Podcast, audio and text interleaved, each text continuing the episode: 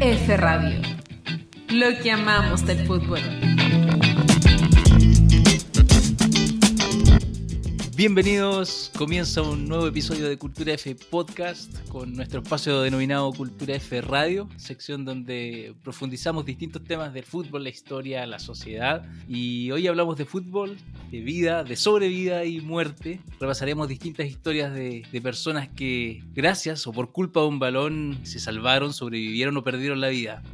Me acompaña, como siempre, Constanza Basolo. ¿Cómo estás? Bien, ¿y tú, Cristian? Todo bien, nuevo episodio con, con buenas historias. Sí, tenemos muy buenas historias. Hoy día un invitado de primer nivel que me tiene muy emocionada que Además. esté aquí. Así que vamos, se los presento, ¿no? Por favor, Bueno, vamos a hablar con Alejandro Raimilla, que es sí, licenciado en Historia acá en la Universidad de Concepción, magíster en Historia Política de la Universidad de la República de Uruguay, por supuesto. Se encuentra ahora residiendo en ese hermoso país, en el mejor país de Latinoamérica, si es que no del mundo. Libre de COVID-19. Libre, casi, casi libre de COVID-19, así que Alejandro, bienvenido. Muchas gracias por estar acá. Gracias, gracias. Vía satélite. Ya satélite, sí. conexión internacional, así que felices, bienvenido. Nuestra segunda conexión internacional. Así es. Bruno, no te olvidamos. ¿eh? Así es. Así que, mm, bien, somos tres hoy frente al micrófono. La idea es repasar lindas historias, o no tan lindas tal vez, Lindas. de fútbol y yo diría de sobrevida y muerte. Sí. Hicimos una selección, un compilado ahí, tal vez algunas conocidas, no tan conocidas. Tenemos de todo, tenemos de todo. Sí, exactamente. Así que vamos a recorrer el mundo contando historias futboleras. Ya, parto yo entonces. Vamos. Hoy día no vamos a ir muy lejos. ah, Les traigo. Bueno, quiero decir también que este va a ser un capítulo de larga duración. Esa. Eh, para facilitarles la vida, lo vamos a dividir en dos. Capítulo 1, capítulo 2. Está tan bueno que tiene suspenso. Está tan bueno- claro, está tan bueno que tiene suspenso, continuará próximamente. Así que parto nomás. Bueno, yo les traigo una historia de local, totalmente local, obviamente, chilito. Presente también, aunque uno normalmente estas historias como de, de fútbol de vida y muerte las siente como más lejanas. También hay ejemplos acá, así que les traje la historia de el famoso jugador de Colo Colo, Francisco Chamaco Valdés, goleador de la liga hasta hace muy poco, Esteban Paredes lo superó. Don Esteban Paredes. Don Esteban Paredes. Don para algunos, Esteban Paredes para otros. Depende del color de la camiseta. Don Chamaco Valdés fue capitán de la selección chilena y esta historia se sitúa eh, en el año 1973. Bueno, todos sabemos lo que sucedió. Dictadura eh, en nuestro país y Chile se encontraba, eh, en ese Chile futbolístico, estoy hablando, se encontraba en las clasificatorias para el Mundial del Mundial 74 en Alemania. Entonces nos tocaba jugar el partido con la URSS y Chile partió a jugar este famoso partido del que no hay registro fotográfico, ni video, ni nada. Eh, bueno, que se relata como una batalla campal entre los chilenos y los rusos. Elías Figueroa intratable en el partido, pero sí, ya una figura rutilante según lo que cuentan las, las, crónicas, las pocas crónicas que hay. Y Chile partió a jugar a Rusia una semana después del golpe, del golpe de Estado. Entonces había mucha incertidumbre, no se sabía si Chile iba a viajar o no, porque obviamente Rusia no era Rusia, era la Unión Soviética. Así que había cortado toda relación. Enemigo número uno. Enemigo número uno declarado de Estados Unidos y de nosotros, por lo tanto. El avión hizo escala en Cuba.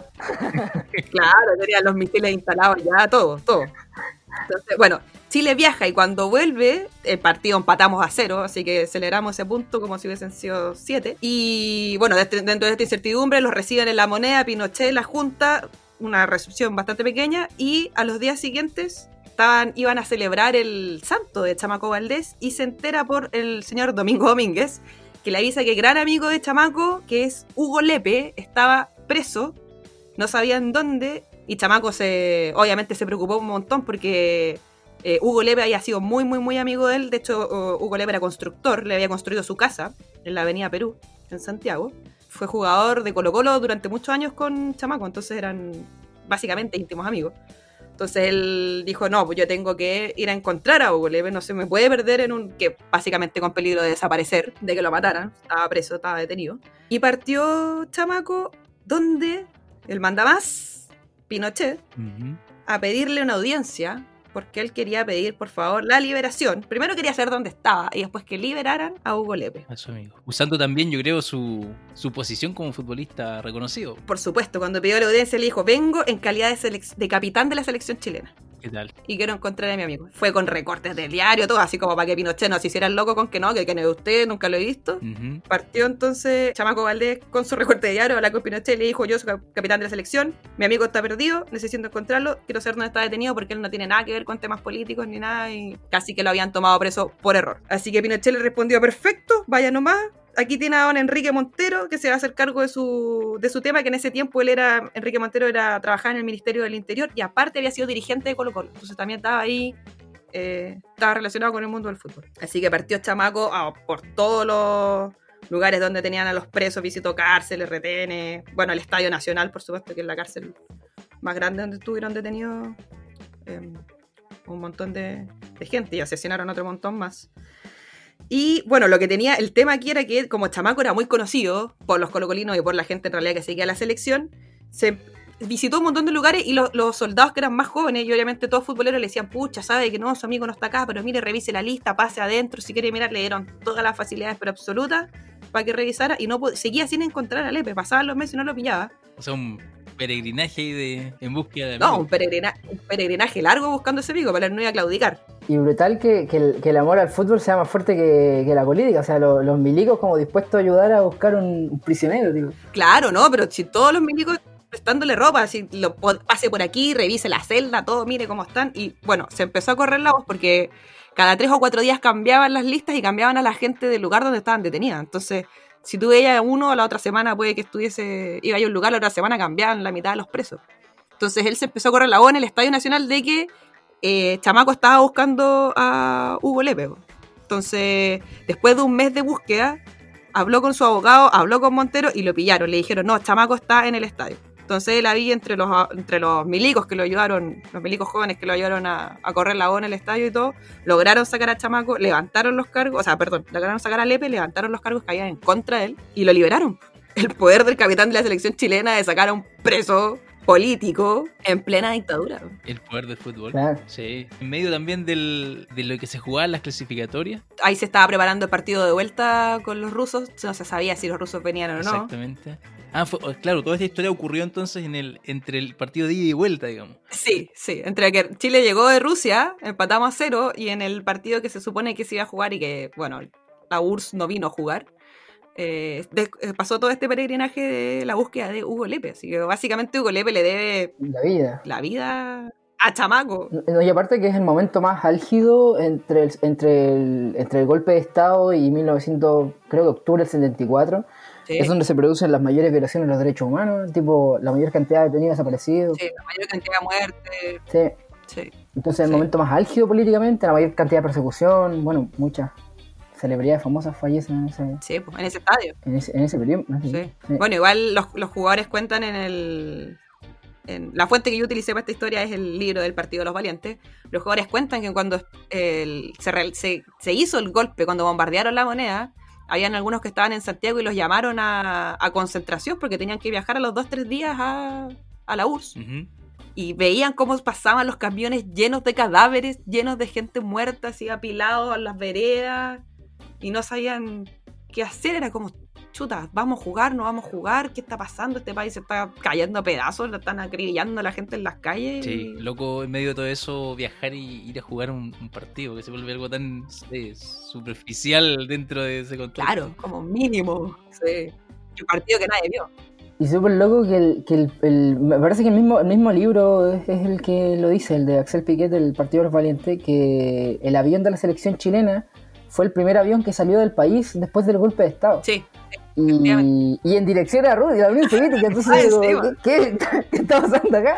no, se juntó todo, se juntó todo. Esta historia es muy sabrosa.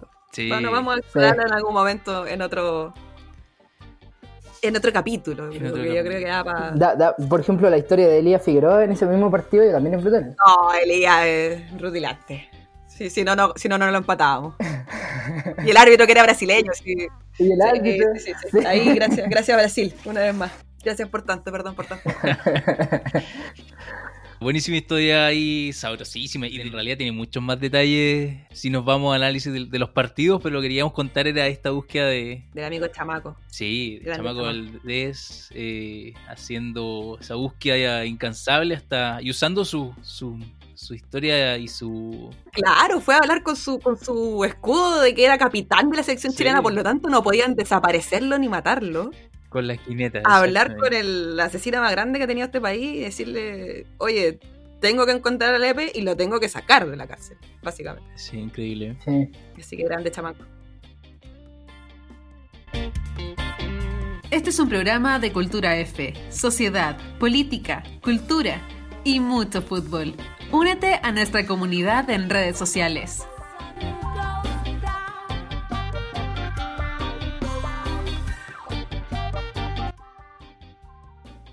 Bien, buenísima historia entonces de Chamaco. Habíamos quedado con una... Cada contertulio tenía una, una historia que traer a la mesa. Hizo su tarea. Cada uno Exactamente. tiene algo que contar. Exactamente. Y eh, yo me voy atrás en el tiempo y viajo hasta Alemania. Traemos puras historias a blanco y negro hoy día. Sí, exactamente. Sí, Sí, sí, sí, sí. sí. Para contar esta historia tendría que partir hablando de un partido que eh, se ha denominado y ultra conocido como el Milagro de Berna, aquella final del Mundial del ses- del 54 en Suiza, donde los alemanes sorprenden venciendo a la Hungría ultra favorita. Y resulta que ese equipo alemán que ganó su primera Copa del Mundo ahí en Berna eh, tenía un capitán que era Fritz Walter, y de él les quiero contar. Eh, un histórico jugador del Kaiserslautern. Bueno, él mismo lo dijo en, en algún momento, ese triunfo frente a los húngaros en el Mundial del 54 le devolvió el orgullo a los alemanes. Un poco de eso tiene esta historia. Solo como dato anecdótico contarles que Fritz Walter tenía a su hermano Otmar jugando en el mismo equipo en esa final del 54. Fue la primera... Perdón, ninguna duda de que son alemanes, de Fritz Walter y su hermano Otmar. O sea, Exactamente. El Kaiserslautern. del Kaiserslautern, claro. Todo el orgullo alemán. ahí. Sí, la, la- el dato Sí. anecdó- anecdótico es ese, que, que el, el Fritz junto a Otmar eh, jugaron, fueron la primera pareja de hermanos campeones del mundo. Cacha. Y solo hubo una segunda, que fue la- los, los hermanos Charlton en, en Inglaterra 66, así que hay un dato... Sí, sí, sí, sí. Una cosa es ganarle a los húngaros, a Puskas, y otra cosa es con el árbitro ahí. ah, Sí, pero ese mundial también Sí. es. claro. Con la reina en el palco es otra cosa. Sí, en realidad es totalmente distinta. Continúa con la historia, Cristian. Con los verdaderos ganadores. Sí. Bueno, y esta historia, en realidad esta final de- del Milagro de Berna del 54 es el fin de la historia, pero el principio podríamos decir que parte en 1939, eh, iniciada la, la Segunda Guerra Mundial, en- en el conflicto en Europa en el 39, y el, técnico de la selección alemana, Sepp Herberger, movió hilos durante gran parte del conflicto bélico para que sus seleccionados no fuesen convocados al, al conflicto, no fuesen reclutados por, por el Claro. ejército alemán. A la guerra. Exactamente, de hecho el, el mismo entrenador alemán organizó más de 30 partidos amistosos durante esa época. O sea, para Entre- salvarlo un y- poco. y para salvarlos, ah, eh, eh, aduciendo que tenían que jugar encuentros contra puros equipos aliados a las Cualquiera. potencias del eje. Cualquiera. sí, Tricolor Y- de Paine servía. exactamente. El equipo de la fuente alemana. Sí, sí. Exactamente. Y eh, sucede que en el año, bueno, 42, cuando ya el- podríamos decir que la, la guerra ya tenía punto de no retorno, cuando las bajas eh, alemanas ya eran miles, ya el ejército comienza a asignar nuevos reclutas y entre ellos muchos de los jugadores que en ese momento era la selección alemana de fútbol. Y Claro. Fritz, nuestro protagonista de esta historia, Fritz Walter, pasa a ser eh, reclutado en el ejército a las fuerzas de paracaidistas. Eso fue en el 42. Oh, no es menor, ¿ah? No es menor. Y bueno, el mismo técnico alemán siguió moviendo los hilos, tenía conocidos dentro del ejército alemán y trató de que sus jugadores fuesen posicionados en zonas de lejos de la primera línea de conflicto, por decirlo así. Así es como Fitzwalter llegó a un, a un destacamento eh, donde también había un equipo de fútbol que eran los Rote Jagger, cazadores rojos.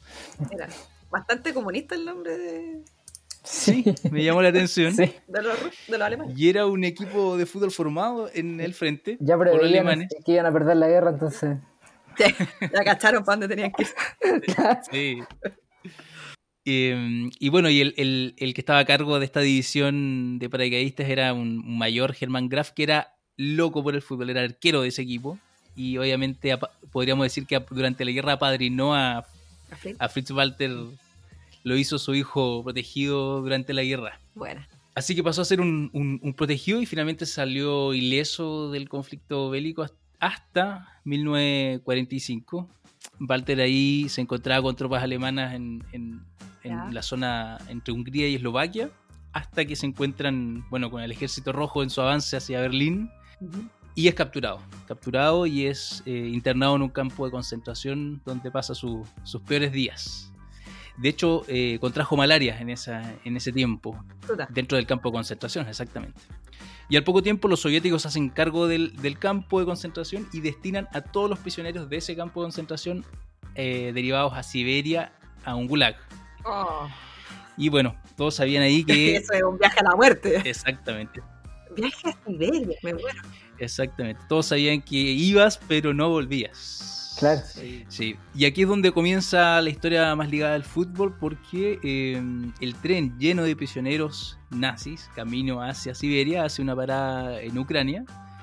Eh, paran por una noche ahí, se encuentran con soldados húngaros que estaban haciendo un, partidito ahí improvisado de fútbol. Eh, La gloriosa época de los. de los sí, el Fritz Walter, fanático futbolero, se, se une a- al partido, lo invitan a jugar y se larga una conversación con otro húngaro, un húngaro que lo reconoce y le dice, oye, yo te conozco, Alemania 5, Hungría 3 en Budapest 1942. Yo te he visto. Sé que hiciste dos goles, Te he visto Eso dice- por ahí. eso dice la historia. Eh, el húngaro lo reconoce, eh, que le hizo dos goles a su selección en, hace tres años atrás de lo que estaba No lo ahí. olvidar el húngaro. Sí, no lo puedo olvidar. Eh, y bueno, se larga una buena conversación, se larga un partido de fútbol, los recuerdos, los, los recuerdos del fútbol, los recuerdos de, de la historia futbolera de- de- del grupo de soldados que estaba ahí. Y lo anecdótico o lo importante es que al día siguiente, cuando el tren comienza el tren su, su rumbo a Siberia, Fritz Walter ya no figuraba en la lista de prisioneros que tenía que embarcarse en ese, Papá. en ese tren. ¿sí? El- el- lo que se dice es que el soldado húngaro que tenía cierto rango movió ahí Ah. sus hilos Oye, pero para poder salvar a su prote- conocido. Bastante protegido. Sí, yo creo que fue un Sí. protegido por el fútbol, la verdad. Sí, Sí, los dioses Sí. del fútbol ahí Sí, lo tenían entre sus favoritos. así es. El fútbol lo, lo- lo salvó y bueno, a los poco, al poco tiempo retorna, retorna a Alemania a su querido Kaiserslautern y de hecho lo saca como capitán campeón dos veces, en el 51 y en el 53. Así que Los tiempos donde el Bayern la Así ganaba es. Qué, siempre. qué lindo tiempo de la Liga Alemana. El lindo. Y bueno, 51-53 campeón con Kaiserslautern y el 54 campeón del mundo. Y aquí volvemos al principio de la historia. Campeón del mundo, levantando por primera vez la Julia Rimet para Alemania en esa final del milagro de Berna, que en realidad algunos autores dicen eh, el segundo milagro, porque el primer milagro fue que estuviese vivo Fritz Walter Sí. para levantar esa Que copa. llegara Ah, a levantar la copa. Exactamente. Entonces ahí tenemos un ejemplo de cómo el fútbol también lo salvó. que, que loco su, su vinculación siempre con Hungría. Fíjate, un húngaro igual lo salva de ahí en el, en el campo. Este. Y después le, lo- le gana. Y después, claro, Así le paga, así le paga. de nada, así, pa. La peor de vuelta de mano. Un, un malagradecido Fitzpatrick. Mal agradecido. sí, te digo. No puedo creerlo. No puedo creerlo. Sí. Pero bueno, el hombre podríamos decir que fue profesional, eh, Se había destacado. nacionalizado húngaro, creo yo, para Sí, sí, sí, sí. Claro. haber agradecido. Así que los húngaros le, le dieron vida a, a Fritz Walter, que es un ícono en, en la historia del Kaiserslautern. Así que, y bueno, y por supuesto de ¿Todavía Alemania. existe? ¿Mm? ¿Este equipo Christian sigue existiendo? Sí, existe. De hecho, yo, yo, la, yo la apostaba Está siempre. en segunda, pero- creo. Eh, sí, está en segunda. En segunda bueno. edición. Sí. ¿Cuándo jugará con San Paulo? Vamos a revisar ahí la. Vamos a revisar. el- Es el partido que hay que ver. hay que ver. Anótemelo Sí, sí. al tiro en el calendario. Sí. Así que tenemos nuestra segunda historia. eh, y podríamos Muy decir de, de vida y de sobrevida gracias al Esta es de fútbol. sobrevida, sí. El, el Sí. fútbol le salvó la vida. En Sí. plena guerra. Como Lepe. Exactamente. Sí, y ambos ya ahí capturados en manos de. En manos de la muerte Sí. y, y salvados por, por la amistad y por, por una pelotita. Qué lindo. Sí. Qué lindo que es ¿Cómo lo puede lindo ser que fútbol. le ensucien con el dinero? Así es, hermoso. Y Y nuestro invitado ahora, por a nuestro favor. invitado que nos, que nos por La favor, nos- excusa. La Sí, excusa. Qué La barbaridad. excusa. por favor, Alejandro, ¿qué- barbaridad. ¿Cuál fue tu, tu, tu tarea? Mi tarea. Eh, bueno, como desde acá, desde la, de la República Oriental del Uruguay, este, Ah. no podía no, no elegir una historia relacionada con, con este país. En parte sucede la historia en, aquí en Uruguay, pero es la historia de un argentino, o ítalo-argentino. Luis Monti, como decía la Connie, es una historia en blanco y negro. Sí. Cada vez vamos más atrás en la. Ca- cada vez vamos más atrás. Sí, sí, sí. Sí, Bueno, Luis Monti, este ídolo de, de San Lorenzo, bueno, en los tiempos del, del aumatarismo en, en- en Argentina, fue tricampeón con San Lorenzo el 23, el 24 y el 27. Ya el mismo de- com- comienza desde joven a, a- a vestir la camiseta de la selección argentina porque el loco era, era muy bueno, jugaba de, jugaba de volante central. Lo apodaban doble ancho, era, era conocido como. Porque, digamos, eh, eh, pa- para, como para decirlo rudo que era el, el loco, pero, pero también tenía llegaba a posiciones de gol. No era tronco. Monti no era tronco. No era, no era para nada tronco, de hecho hacía muchos goles, de hecho hizo el, el- bueno ya, ya entrando ya entrando en, en terreno, eh, contando contando lo que, lo que pasa aquí en, en Uruguay para el primer mundial 1930, ¿no? Claro. que se disputa acá en Uruguay. Y Argentina que juega en el grupo A, con, tiene ahí ri- rivales a, a Chile, a Francia y a. México. Y el primer gol de, de la historia de los mundiales de, de Argentina lo, lo convierte Luis Monti en, en ese 1-0 a Francia. Mira. Entonces, este, este sujeto ya, ya comienza, a ser, comienza a ser histórico. Bueno, en, en el primer mundial, de hecho, se realiza, se realiza en Uruguay porque precisamente los uruguayos eran los, o se consideraban los mejores, el, mejor equipo del mundo. Este, habían sido dobles campeones olímpicos el 24 y el 28. Claro. Y el 28 precisamente le ganan la final a Argentina, en un, en un partido Claro. peleadísimo y se sabe que, eh, que, el- que- que en el del Río de la Plata salen los mejores jugadores del mundo, están los mejores equipos eh, y se espera, de hecho se, se realiza el, el- es- es- ese, ese fixture que siempre como que uno duda del, del fixture porque al local siempre le toca como más fácil. Te- Se realiza el fixture precisamente para que Argentina y Uruguay se topen simplemente en una, en una eventual final. Sin mediar mayores complicaciones, los dos precisamente se enfrentan, llegan a la final, por decir alguna cosa, por ejemplo Argentina le gana en la semifinal a Estados Unidos 6 a 1 y llega a la, Ah, ya. Muy bien. llega a la final contra, contra Uruguay. Ujú. Y es una final brutal. Todo lo, lo civilizado y todo lo democrático, todo lo pacífico que puede llegar a ser Uruguay. Cuando se habla de fútbol se va al reverendo carajo porque los locos son... son- le- les gusta el fútbol. Y bueno, el partido se, se, se prevé con mucha, con mucha violencia. De hecho, Está caliente. muy caliente. Van murgas a, a- a realizar música al, al hotel de concentración eh, de argentino, no los dejan dormir. Eh, Espérate, ¿podríamos decir que los uruguayos inventaron estas malas prácticas? Yo creo que Mira que no. Sí, sí, sí, sí. Bueno, Era que no, sí, sí, sí. Bueno, Eh, otro, ahí tenemos otro- otra cosa que indagar. del Río de la Plata no sale, no sale Sí, esa. ahí está, ahí está. Se, va- se va. se- se- de hecho, el- el- es tanto el, el miedo que se tiene de, de este partido que, que para la seguridad del- de, de la final se, se llama a la, a la Guardia Republicana, que es como una, una especie de gope, con bayoneta al estadio, este, la policía. Tanto el miedo que, de hecho, la embajada argentina le dice a los, a los argentinos que, ojalá eviten viajar a Uruguay porque el partido es de alto riesgo. Claro. Eh, entre esa, entre toda esa, esa toletole, entre toda esa, esa bataola, eh, le llega una carta amenazando de muerte a la figura del seleccionado argentino Luis Monti, donde le amenazan de muerte a él y a la familia. Eso es. Y de- como que le, le- le amenazan de que eh, de que no de que no de que no ganen la final eh, y de que él no tiene que jugar bien porque si no evidentemente está en riesgo su vida y la de y la de su familia. Bueno se juega se juega la final eh, de hecho es tanta la discordia hay un dato aquí este, espectacular que es tanta la discordia entre uruguayos y argentinos que no, no se ponían de acuerdo en la pelota con que se iba a jugar la final. Tipo no sé tipo los argentinos tenían una pelota y decían no tuya". juguemos Claro, no, la mía, la tuya. La y mía el árbitro decide, ¿saben lo que decía el árbitro? ¿Qué, qué puede ser más salomónico en, este, en estos casos? Un tiempo cada uno. Un tiempo cada uno. Primer tiempo vamos a jugar con la pelota argentina, segundo tiempo vamos a jugar con la pelota uruguaya. No, y ahí Ya, dependiendo del resultado, inflando, desinflando la pelota, escondiendo los pasapelotas. Entonces, no, no, Pura es técnica, pura técnica inventada en el Río de la Plata ese. Tercero básico. En, en el- cualquier escuela uruguaya te lo, te lo Sí. enseñan dentro del currículum.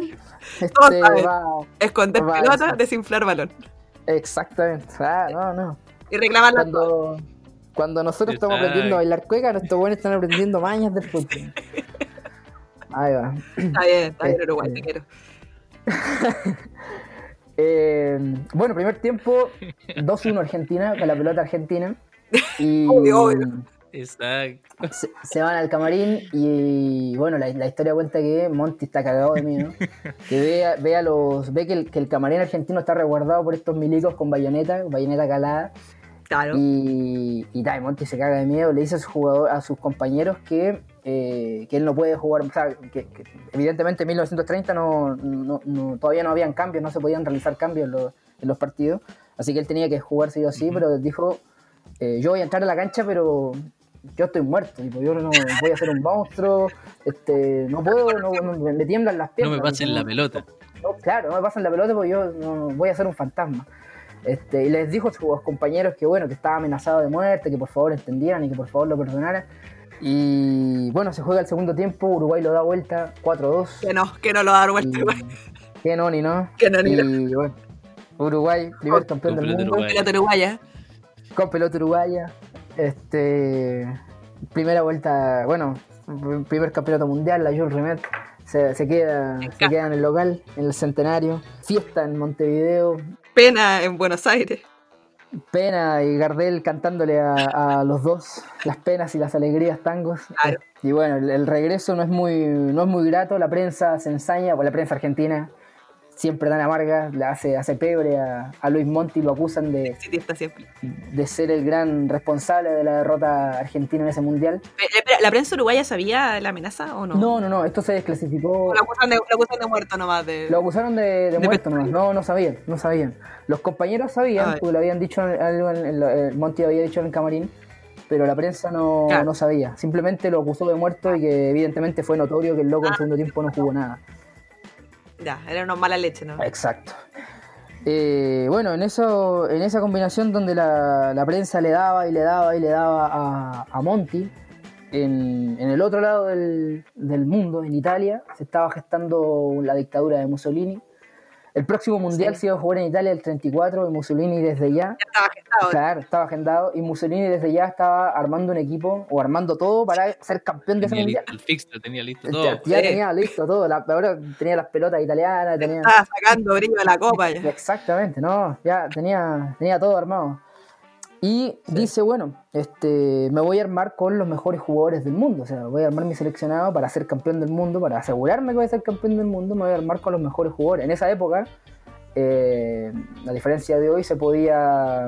Un jugador que jugaba por una selección, po- al al tiempo después podía jugar por, por otra, no había, no había mayor problema. No había problema con eso. Entonces empiezan a reclutar jugadores. ¿Dónde, ¿Dónde están los mejores jugadores del mundo en esa época? En el Río de la Plata. en Río de la Plata. Así que mandan veedores. ¿Quién es el mejor jugador argentino de la época? Luis Monti. Van donde Luis Monti y le dicen, che, este, te ponemos 5 mil dólares sobre la mesa y te vas a jugar a Italia. Y bueno, Luis Monti dice, era que no, aquí me está, quieren puro echar, aquí me quieren puro, me tratan como el orto. Me voy, exacto, Nadie me quiere, nadie profeta en su tierra. Me voy a, me voy a, a Italia. A un lugar más tranquilo. A un lugar más tranquilo. claro. Este, y se va, se va a la Juventus en Italia. En Italia la rompe. Eh, es campeón cinco veces con, con Italia, eh, en la, perdón, con, con la Juventus. Y al poco andar, este, integra la selección italiana, junto con otros argentinos más, eh, famosos igual, Orsi, White. Eran uruguayos igual en esa selección. Mm, Me parece que no, habían argentinos y brasileños, me parece. Ah, ya, ya, ya. Los uruguayos difícilmente creo que venderían a su, a su patria. Sí. Mm. Orsi, Orsi que jugó en Chile, ¿eh? Ah, sí. Sí, jugó en Santiago National, equipo extinto ya después, pero Oye, que vuelvas a entregar una jugó, jugó en Chile. Sí. Me gustó el nombre. Santiago National eh, se, fu- se fusionó con Morning Star y Ah, ya, Santiago. crearon el Santiago Morning. Santiago Morning, Sí. exactamente. Morning Pero Star no está tan bueno. Santiago Nacional, eh, Orsi jugó para el fútbol chileno, el, el naciente fútbol chileno en esa época. Bien. Ya, Un campeón del mundo en... No, si Chile siempre, a la que le pidáis. Sí, sí, sí, sí. De todo. De todo. Este, bueno, volviendo, volviendo a la historia. Juventus estaba. Sí. Juventus. Bueno, en realidad se- ya se empieza a preparar el mundial, para no alargarme tanto. Un mundial sin, sin fase de grupo, sino que fa- son básicamente llaves de eliminación directa. Sí, bastante extraño está. Benito, Benito. Ve- ve- Exacto, sí, sí, sí. No, Sí. no hay mucho más que, que- que explicar ahí. Y bueno, Italia este, comienza, comienza su periplo. En segunda ronda le toca con, con España, una España que, que parecía bastante competitiva. Y eh, empatan ese partido. eh, empatan ese partido. Los, los italianos muelen a patadas a los, a los, a los españoles, pero los muelen. Fiel a los italianos su estilo. Fiel a los italianos de su estilo, es, es tanto que hasta el arquero termina lesionado por las patadas que le pegan los. En, en- en la- en las crónicas que hay, el arquero quedó lesionado por las patadas que le pegaron los italianos. Como no podían haber cambio, pegaron, No pegaron, pegaron. no. El árbitro, bueno, este. eh, uno, No, uno no, sospecha gorda nomás, pues sí, que. Exa- uno sospecha de Bochardón 98, no va a sospechar del árbitro de- del Mundial de Italia. En plena, Eh. en plena dictadura. Y Claro, se- bueno, se juega el partido de desempate, finalmente lo, lo termina ganando lo termina ganando Italia 1-0 con, con- con jugadores españoles que, que estaban todos demacrados. Italia va pasando, va pasando ronda, finalmente llega a la final contra, contra Checoslovaquia. Y antes de antes del, del partido final, este, Mussolini hace una cena con, con todo el equipo técnico, eh, eh, cuerpo, cuerpo técnico, jugadores, este, para El, ar- el árbitro. todos, los, todos los árbitros, eh, los aficionados, todo, el, el loco que marca los- las áreas, todo. Y bueno, le dice al. Le, Todo, le dice. los de la pelota, fundamentales. este, le dice a- al técnico, Vittorio Pozzo, este. Espero que, espero que ganen el, el- la, la- la final del este, este, este partido porque Italia no esperaría menos de no puede no puede esperar menos que, que- que la victoria mundial o que, o que- o que la victoria en este campeonato O mundial gana o gana. y Pozo dice no bueno sí vamos vamos a intentar hacer lo mejor que podemos bueno muy muy deportivo no hay que respetar al rival ¿verdad? Y Mussolini le dice parece que no me entendiste es que no pueden perder el, el partido le dice no no pueden perderlo no sé si he sido lo suficientemente claro una cosa así le dice Le Mussolini. aconsejo que no lo pierda. Claro. Y es como el, el reto que te, que- te hacían los profesores cuando estaba en el, en el colegio. eh, Tipo, no sé si fui lo suficientemente claro. Eh, al- algo, algo parecido. Sí. Y, y bueno, los lo, lo- italianos este, fríos, tipo, lo, lo acaban de amenazar el. Mussolini, tipo, no es No es que te amenaza un presidente en democracia. Claro, no es que te amenace Chadwick, no. Es Mussolini. Claro, no es que te griten, no es que te griten de la tribuna. Como, Claro. oye, cual, Claro. te ves, pero afuera. Eh, eh, No, bueno, es Mussolini y. Este es de verdad. Claro, este, este, este no se viene con, con cosas. Y bueno, se juega la final. Empieza perdiendo Italia 1-0, minuto 70 y algo. Este, lo empata, lo empata Italia sobre el final. Mm. Y en el tiempo extra finalmente este, Italia logra desnivelar a su favor. Al parecer en el tiempo extra no hay ninguna mayor maula, sino que Italia lo gana, Bueno, lo gana en buena lid. Por lo menos en ese tiempo extra. Nadie puede decir Ah, que en ese tiempo extra, en esos buena 15 lid. minutos, Italia no ganó en buena lid ese- ese segmento.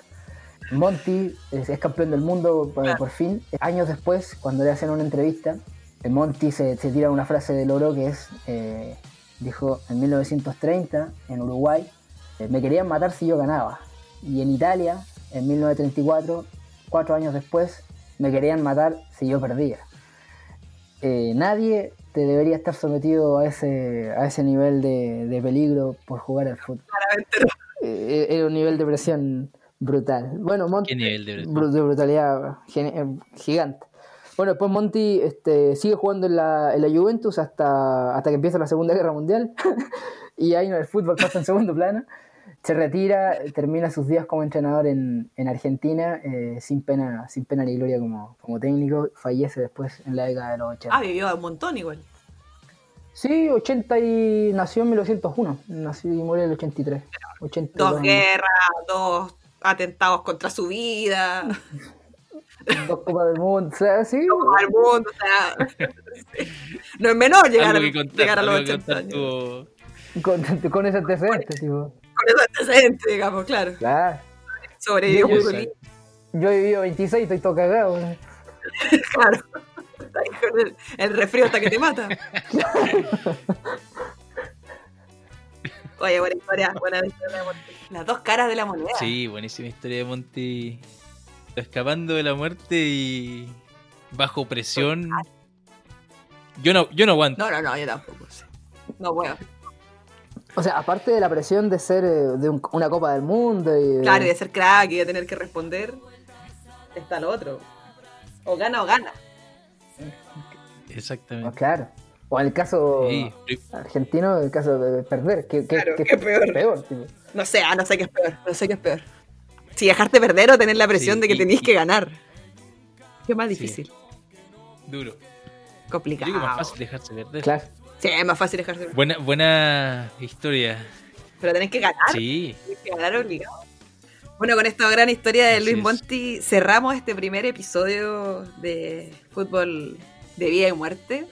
Primer- a primero quiero agradecer a Alejandro Sí. por haber venido. gracias por, nu- por nutrirnos. No, gracias a usted. Y quiero, quiero agradecer a toda la hinchada de Cultura F eh, por el cariño, por los saludos, sí, por la gente que, la nos escribe por Instagram, que nos, nos comenta las, las- las publicaciones. eh, muchas gracias, los queremos a todos. Y quiero mandarle un saludo también a una gran amiga mía, la Katy, que escucha todos los. No, no sabe nada de fútbol, ¿ah? pero escucha todos los podcasts de Cultura F, le encantan, se ríe, me los comenta siempre. Eh, iba a estar de cumpleaños, así que Katy, un abrazo a la distancia, un beso. Eh, ya nos veremos. Feliz Sí, cumpleaños. también conocida de Alejandro, así que ya nos veremos, mujer. A la hincha la fiel, hincha sí, vamos a celebrar. Vamos a celebrar, así que saludcita, mujer, a la distancia. Ya nos vemos. Gracias a todos por eh, acompañarnos en este capítulo. Gracias por la sintonía, gracias por la buena onda. eh, y nos vemos en la segunda versión de este fútbol de vida o muerte. Así es.